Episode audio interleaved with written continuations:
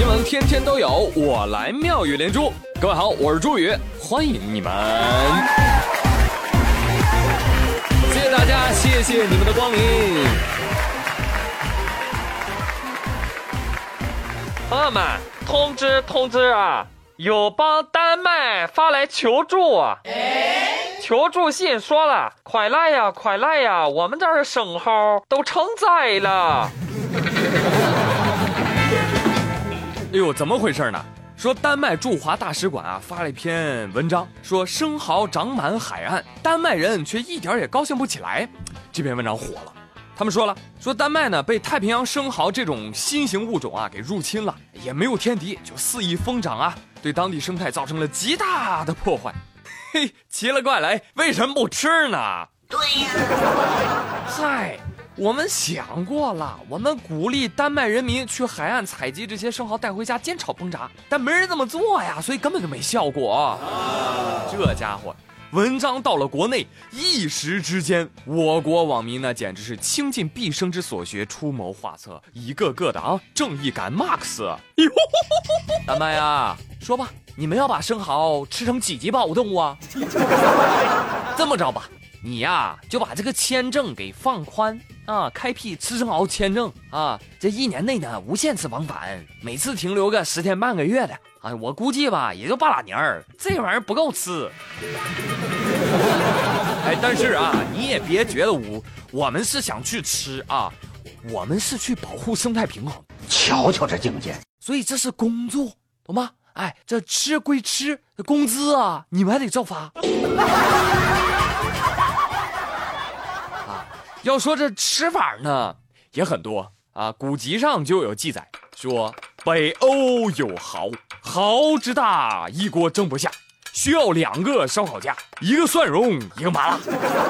但是，现代勤劳的中国人，对于大自然的馈赠，从不心慈手软。他们又开发出了芝士焗生蚝、炭烤生蚝、酱爆生蚝、白灼生蚝、酥炸生蚝、生蚝豆腐汤、生蚝干焖香菇、香煎生蚝，还有生蚝粥。我保证吃到你国怀疑人生。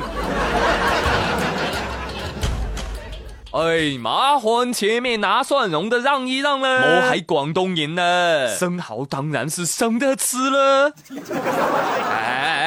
我说各地的朋友们，不要用力过猛啊！我们至少要让丹麦下一代的孩子们见到生蚝啊，对呀，对不对？千万不要矫枉过正啊！毕竟小龙虾就是一个例证啊！啊，龙虾爸常跟孩子们说：“崽儿啊，你不要看阿爸如今混到了人工养殖才有活路这么惨，其实当年呐，阿爸的阿爸那也是入侵物种来着。”你真棒！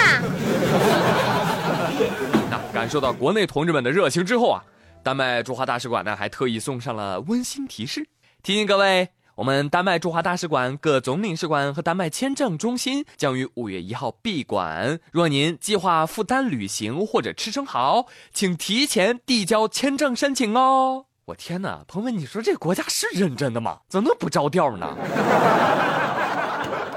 好了好了啊，不说生蚝了，换换口味。哎，朋友们，有人想去伊拉克吃野猪的吗？哎呦，可不敢呐！哈，告诉你们，野猪这路子太野了，恐怖分子都 hold 不住。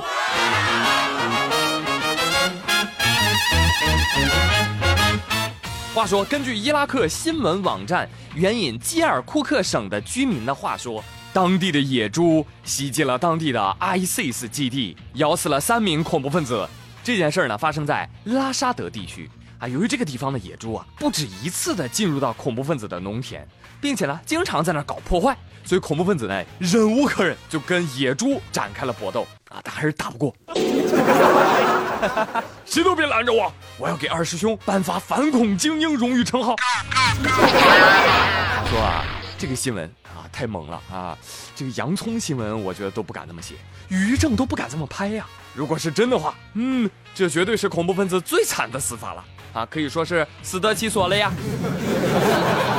坏蛋们，请节哀。虽然没吃过猪肉，但你们看到猪跑了呀。不过话说回来啊，朋友们，维和不能靠野猪是吧？这联合国你得出面啊。啊，但是联合国表示，最近我们很忙，我们也得忙着发展是吧？这发展呢就得招贤纳士啊。哎，这就不得不说起我们的毁创阿里杰克马了啊！现在真了得了，生意兴隆不说啊，去年在联合国还挂了个头衔叫什么什么啊，助理秘书长，一不小心成为了副球级的干部。啊，然而这还不是最牛的，最牛的是入职联合国这么久了，最近人家才去打卡上班哈。近日，马云来到了日内瓦联合国总部啊，同同事们交流工作。联合国贸易和发展会议秘书长基图伊首次回答：“为什么我们要选择马云来做我们的助理秘书长？就是因为啊，这个普惠繁荣这个目标是需要创业者、政府、联合国等各方的参与。”而马云，无论是作为创业家还是作为老师，都是一位非常鼓舞人心的人物。哎，说人话，他超有钱。对嘛？少点套路，多点真诚啊！这金主啊，人见人爱，花见花开。说起这马云上班的当天啊。这各国人员的感觉啊，我猜就像看见一摞子人形钞票进了屋一样，所有人都觉得哇，杰克马比以前更帅了。啊，太残酷了！其实一个人的容貌和资产是成正比的。哼，真的，我验证了一下。你看昨天我就看新闻看到了一个无比丑陋的人贩子。喂，穷疯了吧你？靠拐卖孩子发家致富吗？我呸！幸亏遇上了机智的司机师傅啊。四月二十号，在深圳街头，深圳一男子从一木桶饭的餐馆门口抱走了独自玩耍的四岁女童。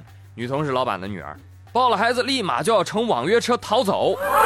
这女童一上车啊，就不停的哭叫。这司机呢，就随口问了一句：“哎，你爸爸在哪儿啊？”我要出去玩的时候，他把我抱走，抱到车上，然后我哭我要爸爸妈妈。哎呦，这个回答立马让司机警觉了起来。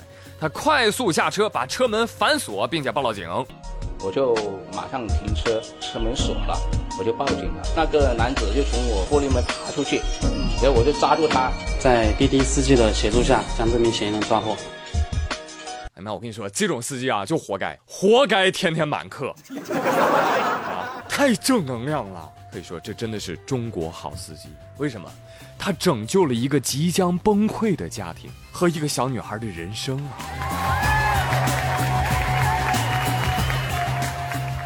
所以，女童的父亲特别感激的说：“他是我这一辈子的恩人，我不管用什么方式去报答他，我觉得都不够。”对嘛啊！所以我建议，请吃一辈子木桶饭吧，好不好？